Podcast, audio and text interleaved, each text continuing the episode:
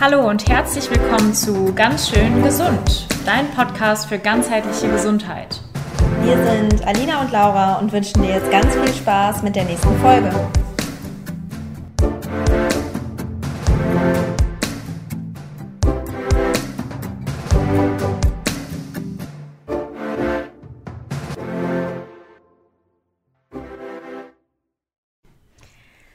Schön, dass ihr heute wieder dabei seid bei Ganz schön gesund.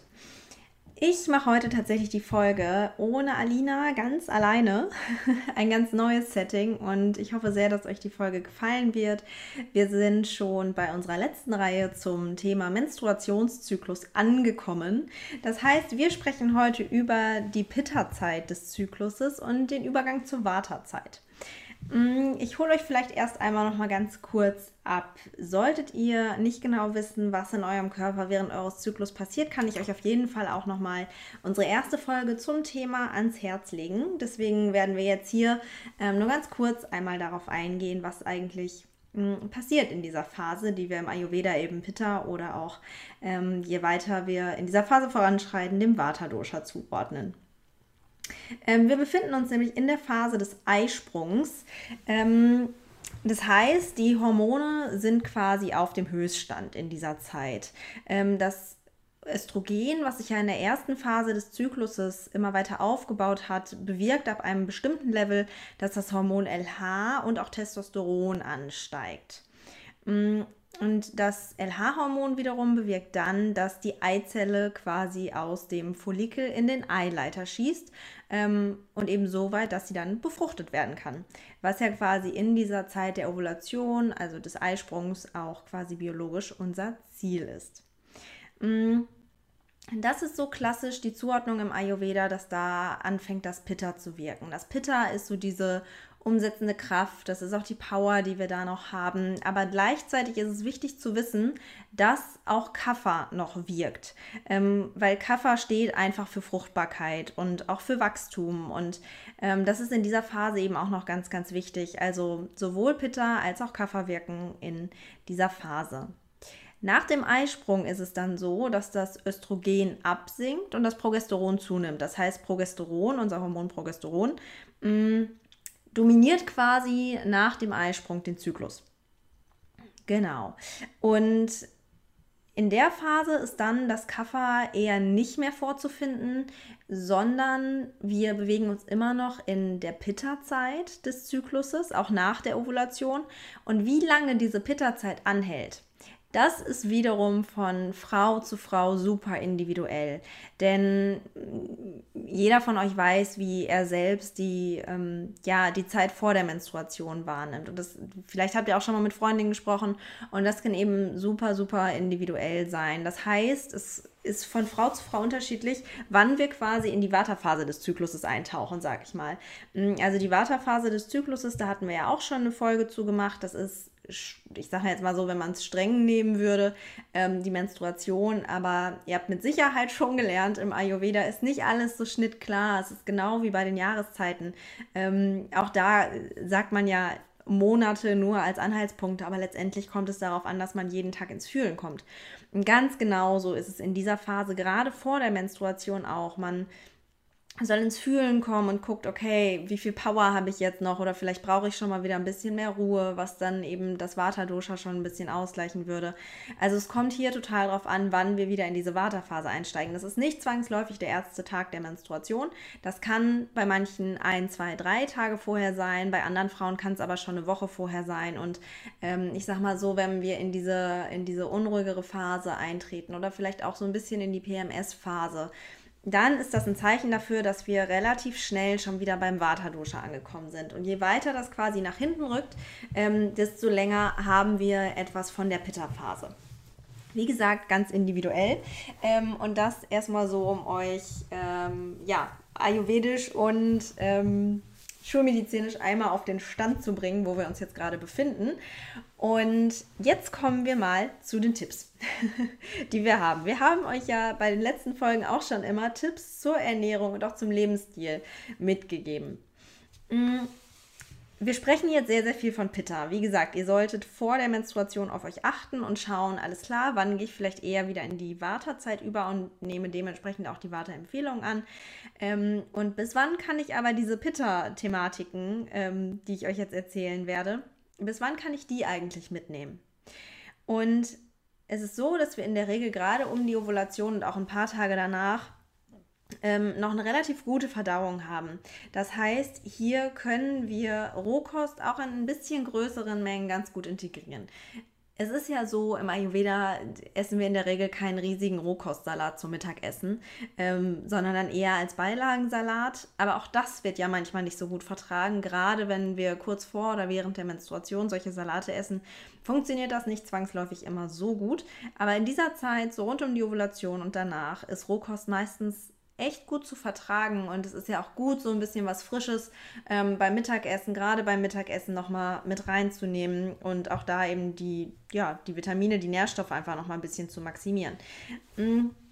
Also das ist etwas, worüber ihr nachdenken könnt. Wichtig ist natürlich immer, egal in welcher Zyklusphase wir uns befinden, dass ihr immer natürlich auch schaut, okay, was ist meine Konstitution, also mein Prakriti oder ähm, was ist auch gerade mein Ist-Zustand, also mein Vikriti, wo ist gerade vielleicht ein Dosha aggraviert und wenn ihr eine extreme Warteaggravation habt, dann muss das auch nicht funktionieren mit diesem Rohkostsalat. Nur auf die Menstruation geschaut, kann das aber auf jeden Fall eine sehr, sehr gute Empfehlung sein. Mm, wir kommen ja aus der Kafferphase. Also in der Phase vor der Ovulation ähm, waren wir in der Kafferphase. Und da hatten wir euch gesagt, so, wenn ihr Kaffee trinken wollt, dann in der Phase. Dementsprechend ist die Schlussfolgerung jetzt, ähm, ein bisschen weniger Kaffee zu trinken, ein bisschen weniger aktivierende Stoffe ähm, zu euch zu nehmen. Das heißt, nicht mehr so viel Koffein, ähm, wenn vielleicht mal ein Matcha oder so, aber eher tatsächlich da, da sich ein bisschen mehr zurückhalten, denn was Koffein ja tut, ist, dass es aktiviert. Und in der Regel sind sowohl Warte als auch Pitta-Persönlichkeiten, die müssen gar nicht mehr so viel aktiviert werden. Mm, in so einer Kafferphase da kann ein bisschen Aktivität ganz gut tun. Und gerade wenn das eher, also wenn Kaffee trinken so ein, so ein Lifestyle-Ding auch ist, was man einfach liebt, ähm, dann ist es ja nicht schön, dass man das irgendwie weggenommen bekommt. Aber dann kann man eben genau schauen, okay, wann passt das? Und von, von der Zyklusbetrachtung her passt es dann eben besonders gut in dieser Kafferphase, in der Phase, die wir vorher hatten. Mm, und genau, Jetzt, wenn ihr nicht auf Kaffee verzichten wollt, ist ein kleiner Tipp, ähm, dass ihr, sobald ihr in die Pitta-Phase kommt, dann den Kaffee ganz gerne mit Pflanzenmilch trinkt. Mm, das bringt so ein bisschen mehr Erdung wieder mit rein. Also dieses Aktivierende gleichen wir quasi automatisch auch aus durch, ähm, durch die Zugabe von Milch, also durch die Zugabe von etwas Nährendem. Wie gesagt, das kann gerne eine Pflanzenmilch sein. Ähm, und auch gerne so ganz milde Gewürze idealerweise auch welche, die die Pitta gut verträgt. Ähm, das sind zum Beispiel Kardamom. Ähm, könnte man ganz gut in den Kaffee machen. Schmeckt auch noch super lecker und macht ihn eben auch besser bekömmlich. Also das äh, zu, zu der Kaffeethematik. Wo wir schon bei Gewürzen sind. Generell ist es in dieser Phase gut, wenn wir ein bisschen weniger würzen, denn die meisten Gewürze sind ja sehr erhitzend und Pitta hat ja in der Regel schon viel Hitze in sich. Und jetzt können wir auch noch einen super coolen ähm, ja, Bogen zur, zur Wissenschaft schlagen, sage ich mal. In dieser Phase ist ja tatsächlich unsere, unsere Temperatur ähm, am höchsten. Äh, also wir haben ja verschiedene Temperaturen im Laufe des Zykluses und während der Ovulation ist diese Temperatur eben am höchsten.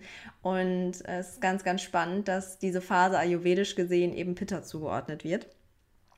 Aber genau weil es eben Pitta zugeordnet wird, können wir hier schauen, dass wir die Gewürze ein bisschen regulieren. Wie gesagt, normalerweise ist die ähm, Verdauung hier auch gut, dass wir gar nicht so viel brauchen zum Anregen. Und wenn dann eben einfach Sachen nehmen, die auch gut für Pitta verträglich sind. Ähm, ich hatte gerade schon gesagt Kardamom, was aber auch sehr gut funktioniert, ist Koriander. Das äh, verträgt sich mit Pitta extrem gut.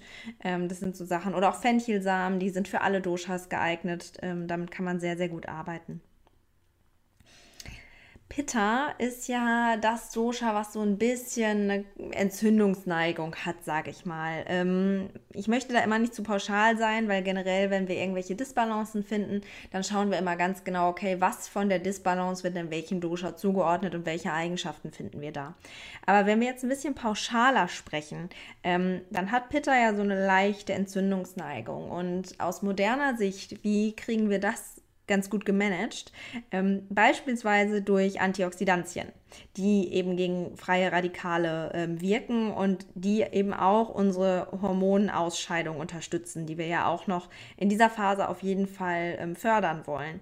Und Antioxidantien haben einfach sehr, sehr viele pflanzliche Lebensmittel. Also gerade Obst und Gemüse ähm, könnt ihr in dieser Zeit einfach sollte man generell, generell immer maximieren.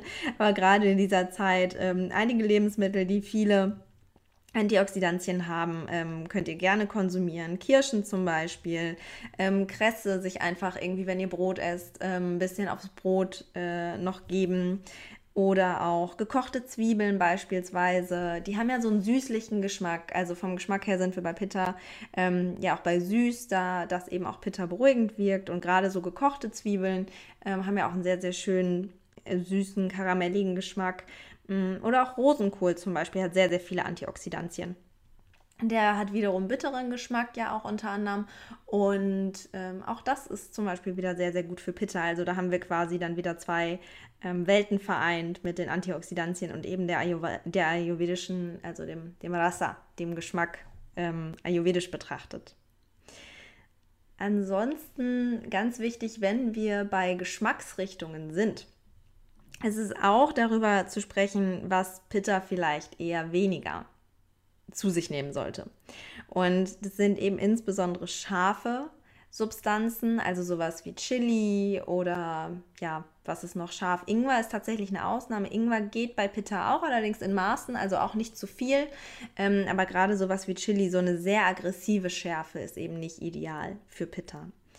Mm, das kann tatsächlich, kann man auch an der Haut dann teilweise sehen. Also, dass Pitta dann sehr, sehr schnell rote Haut bekommt oder dann vielleicht auch nochmal mehr zu Entzündungen neigt, also auch zu ähm, Pickelgeschichten und so weiter und so fort. Ähm, also da auf die Schärfe ein bisschen reduzieren. Ähm, wenn wir von der, vom Zyklus sprechen, eben gerade um die Ovulation und die Phase danach eben auch. Saure Lebensmittel sind auch eine Thematik, dass wir die Säure so ein bisschen minimieren. Ähm, klar, sa sauer ist dann eben auch sowas wie die klassische Zitrone tatsächlich, ähm, aber auch sowas wie, wie Joghurt beispielsweise. Das sind ja auch sehr saure Lebensmittel oder auch Tomaten, ähm, die man da ein bisschen weniger integrieren kann.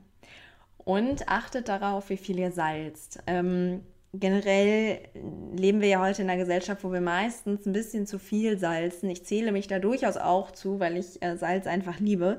Mm. Aber auch gerade zu dieser Phase ist es ganz gut, wenn wir da ein bisschen einen Blick drauf haben und ähm, ja, etwas weniger salzen. Und wir können tatsächlich auch so ein bisschen tricksen ähm, beim, beim Salz, zum Beispiel, indem wir einfach wirklich mit viel mehr frischen Kräutern arbeiten. Ähm, ich sage immer, wir haben ja diesen Hype mit den Superfoods und ich liebe einige Superfoods. Also Hanfsamen zum Beispiel esse ich fast täglich und finde ich total toll. Die haben super viele coole Wirkstoffe. Ähm, aber man muss es auch nicht übertreiben, denke ich mir. Und die coolsten Superfoods, die es gibt, die haben wir eigentlich direkt vor unserer Nase und es sind frische Kräuter. Also auch wenn ihr auf, auf der Arbeit irgendwie die Möglichkeit habt, einen Basilikumtopf euch dahin zu stellen, macht das und gebt einfach immer über euer Essen ein paar frische Kräuter. Das ist ähm, so gut für euch und es bringt nochmal so andere Geschmacksnuancen rein. Ähm, und da können wir eben dann auch den Salzkonsum ein bisschen minimieren, weil Kräuter einfach auch so tolle Geschmackserlebnisse äh, einfach bieten. Äh, das ist so ein kleiner Tipp schon mal, um den Salzkonsum vielleicht ein bisschen zu reduzieren. Solltet ihr damit Probleme haben, dass ihr wisst, boah, pff, ja, ich äh, konsumiere definitiv so viel Salz. Mm, ein anderer Tipp ist auch noch, Mm, erst das Essen quasi auf dem Tisch zu salzen. Es geht natürlich nur, wenn ihr selber kocht, aber dass ihr in das Essen selbst oder auch in das Kochwasser oder so noch gar nicht so viel Salz gebt, sondern eben erst ähm, im Nachhinein Salz, denn dann hat die Zunge nochmal einen direkteren Kontakt zum Salz und es wirkt intensiver und dann braucht man eben auch weniger davon. Das nochmal so ein bisschen zum, zum Koch, zur Kochthematik. genau. Ähm, was scha ich schaue mir mal an, was ich äh, mir noch überlegt habe für euch. Äh, genau, wir haben in dieser Phase ähm, ja das Progesteron, was ansteigt. Und ab und zu habe ich auch Kundinnen, die einen Progesteronmangel haben, tatsächlich sogar relativ häufig. Und ähm, wenn ihr wisst, dass ihr einen Progesteronmangel habt, das könnt ihr beim Gynäkologen einfach testen lassen.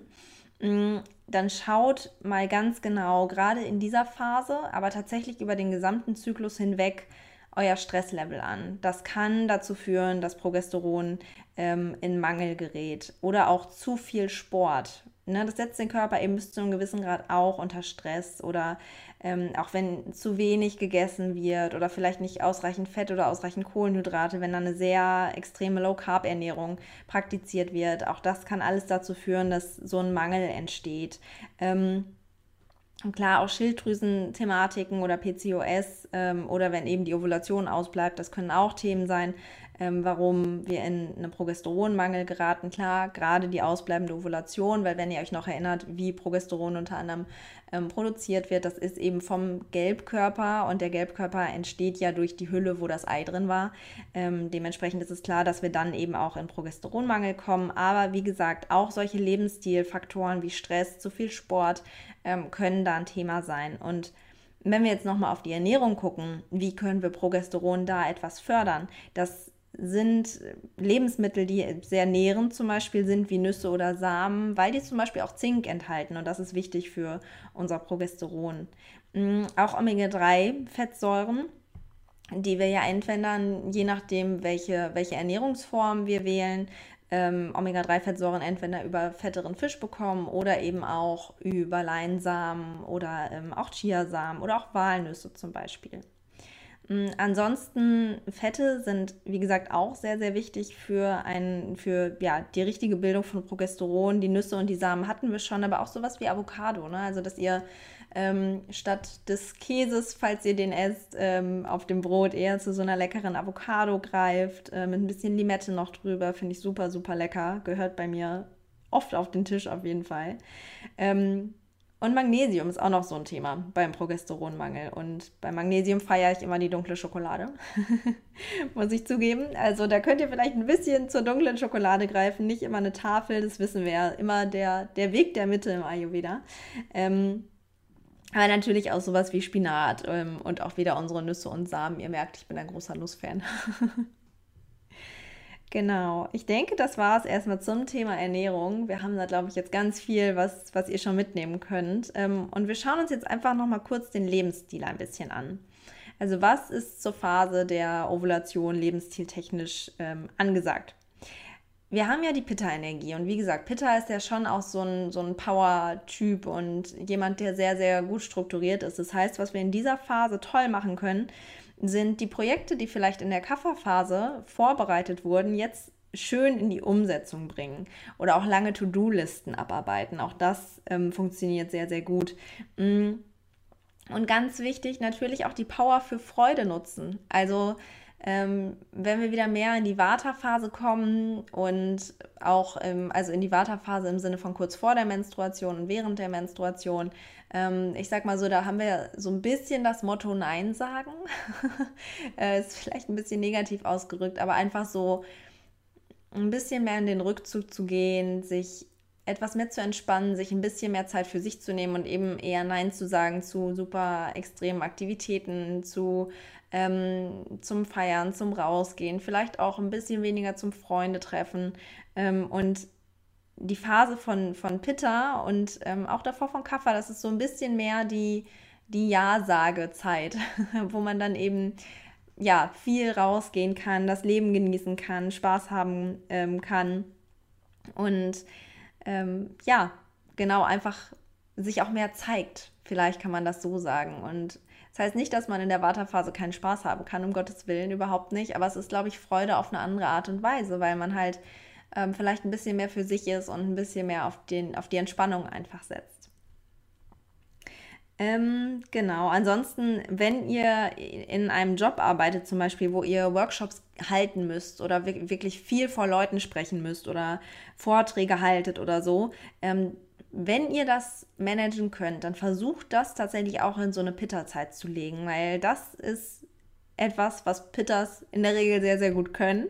Und ähm, das heißt, wir haben dann eben diese, diese Power nochmal, die uns eben auch hormonell bedingt hier total unterstützt. Also das ist so ein, eine schöne Sache, die man da machen kann.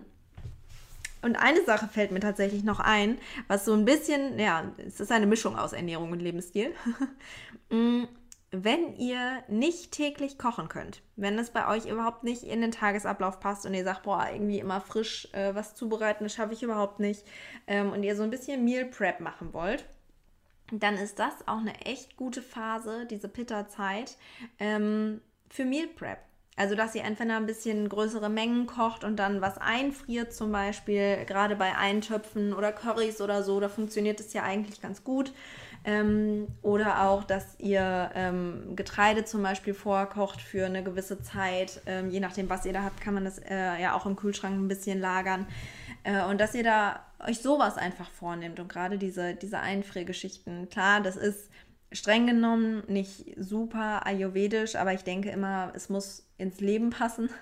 Und ich glaube, eine, wenn man sich ein, ein leckeres Gericht gekocht hat oder irgendwie ein Curry, ähm, dass man davon dann einen Teil nimmt und den einfriert und dann sich irgendwann freut, weil man nochmal sowas selbstgekochtes, mit Liebe gekochtes, direkt frisch eingefroren hat, ähm, dann ist das auch völlig in Ordnung. Und da könnt ihr auf jeden Fall diese Powerzeit sehr, sehr gut für nutzen. Mm, es ist auch so, wenn ihr irgendwie Gespräche habt, wo ihr wisst, oh, da werde ich vielleicht ein bisschen kritisiert. Ähm, dann ist es auch gut, das in diese Zeit oder auch in die Kafferzeit zum Beispiel zu legen. Ähm, Vata-Menschen sind ja sehr feinfühlig, das sind sehr empath, also ne, generell Vata ähm, wird halt Sensibilität auch zugeschrieben, Feinfühligkeit, auch eine Empathie. Also ganz, ganz wundervolle Eigenschaften sind das. Ähm, aber in der Vata-Phase und auch als Vata-Person ist man in der Regel ein bisschen sensibler. Das heißt, wenn Kritik kommt, die vielleicht auch nicht ideal geäußert wird, dann nehmen wir uns das sehr zu Herzen. Das heißt, idealerweise planen wir solche Gespräche zum Beispiel nicht kurz vor oder während der Menstruation. Genau. Und was mir dann noch wichtig ist, ich hatte ja jetzt schon ein bisschen was erzählt zu dieser Übergangsphase. Das heißt, wenn wir in der ähm, Pitta-Phase waren und dann kurz vor der Menstruation sind und es eben immer mehr von Pitta zu, zu Vata hingeht, ähm, ist es einfach gut, da wirklich drauf zu achten. Man hat ja manchmal so ein paar Süßgelüste, also ich kenne das auf jeden Fall von sehr vielen Klientinnen von mir, die dann sagen, boah, äh, ohne ja meine Tafel Schokolade komme ich da nicht klar so ungefähr. Ähm, da würde ich echt schauen, dass ihr euch vielleicht auch in der Pitta-Phase so ein paar Sachen schon vorbereitet, wie Energy Balls zum Beispiel, also eine gesunde Süße ähm, oder Dattelnussriegel oder so. Ähm, dass man da eben einfach Produkte zu Hause hat ohne Haushaltszucker, wo man weiß, was drin ist, ähm, wo man auch weiß, ja, die, dass die einem wirklich gut tun auf mehreren Ebenen und ähm, ja, dass ihr da einfach gut schon vorbereitet in eure Wartephase geht und die eben dann auch genießen könnt, diese Ruhe und dieses Zuhause und ähm, ja, diese nährenden Geschichten wie, wie gesagt, Energy Balls zum Beispiel. Mhm. Ansonsten kann man da auch schon ein bisschen in die Ingwer-Tee-Richtung denken, denn Ingwer ist ja schon sehr scharf, das heißt, es ist auf jeden Fall wärmend ähm, und es ist sehr gut für unsere Verdauung. Und unsere Verdauung kann ja in der Wartezeit ähm, ja ein wenig geschwächt, geschwächter sein, sage ich mal, oder ein bisschen wechselhafter. Und auch da kann Ingwertee dann zum Beispiel sehr, sehr gut helfen. Mm. Wenn ihr wisst, dass ihr starke Krämpfe habt während der Menstruation ähm, oder auch die Tage davor, kann es ganz gut sein, mal zu testen, ob ihr vielleicht Magnesium in der Zeit davor supplementiert. Das kann nämlich tatsächlich sehr, sehr gut helfen gegen, gegen krampfhafte Beschwerden. Und auch hier ist übrigens nochmal ein riesiges Thema Omega-3, weil Omega-3 ist sowohl antientzündlich, was wir pauschal gesagt ja Pitta zuschreiben würden. Und es hilft tatsächlich auch bei Krämpfen. Und äh, Krämpfe sind tatsächlich ein klassisches Waterzeichen. Also wenn ihr mm, mit den Krämpfen zu tun habt während dieser Phase, ist das jetzt auch nicht so, ah, okay, ist die Vata-Phase und ich muss damit leben. Nein, ganz und gar nicht. Im Gegenteil, schau dann lieber mal während des gesamten Zykluses, ähm, ganz genau hin, wo habe ich mich weiter aggravierend verhalten, wo habe ich mich vielleicht viel zu viel Stress ausgesetzt, wo habe ich vielleicht viel zu viel Sport getrieben, ähm, wo habe ich vielleicht ja zu wenig erdende Nahrungsmittel gegessen. Ne? Also dass ihr da dann noch mal ganz genau hinschaut, ähm, was da vielleicht einfach bei euch los ist. Und ja, wie gesagt, Omega-3 kann da auf jeden Fall helfen, genauso wie Magnesium. Mm. Und in dieser prämenstruellen Phase ist es, kommt es dann total darauf an, welche Empfehlungen man geben kann. Das wird jetzt ein bisschen zu weit gehen, ähm, aber so Beispiele hatte ich ja gerade schon. Also ne, Krämpfe sind dann eher, da muss man schauen, dass man ein bisschen Vata reduzierend agiert. Ähm, sowas wie Schweißattacken zum Beispiel, das wäre dann, vor allem wenn es Hitze, wenn Hitze noch mit dabei ist, ist das eher so eine Pitta-Geschichte. Ähm, Wassereinlagerungen, um nochmal das, das Beispiel abzuschließen, wären dann eher so Kafferthematiken. Ähm, und je nachdem, was in dieser prämenstruellen Phase bei dir los ist, kannst du auch über den gesamten Zyklus hinweg so agieren. Also das ist super spannend.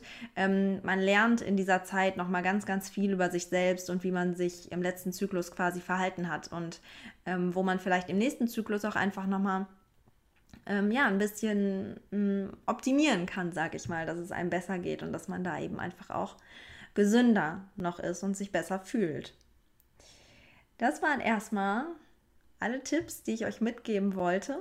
Es gibt natürlich noch so viel mehr, aber ich glaube, dass ihr mit, mit diesen Anregungen schon ein ganzes Stück weit ähm, ganz viel mitgenommen habt. Und ähm, ja, ich hoffe, die Folge hat euch gefallen. Wenn sie euch gefallen hat, gebt uns super gerne ähm, eine Rezession bei iTunes. Darüber würden wir uns sehr, sehr freuen. Wenn ihr mehr Themen ähm, oder wenn ihr euch das Hormonthema so interessiert, könnte mein Buch auch etwas für euch sein. In Balance mit Ayurveda. Ähm, den Link packe ich nochmal in die Show Notes. Und ja, wenn ihr ansonsten irgendwelche Fragen habt, schaut gerne bei Instagram vorbei unter Ayurveda-Vibes oder natürlich auch bei Alina unter Dr. Alina Hübecker. Genau. Soweit, so gut. Ich hoffe, ähm, es hat euch gefallen und ich wünsche euch noch einen wunderschönen Tag.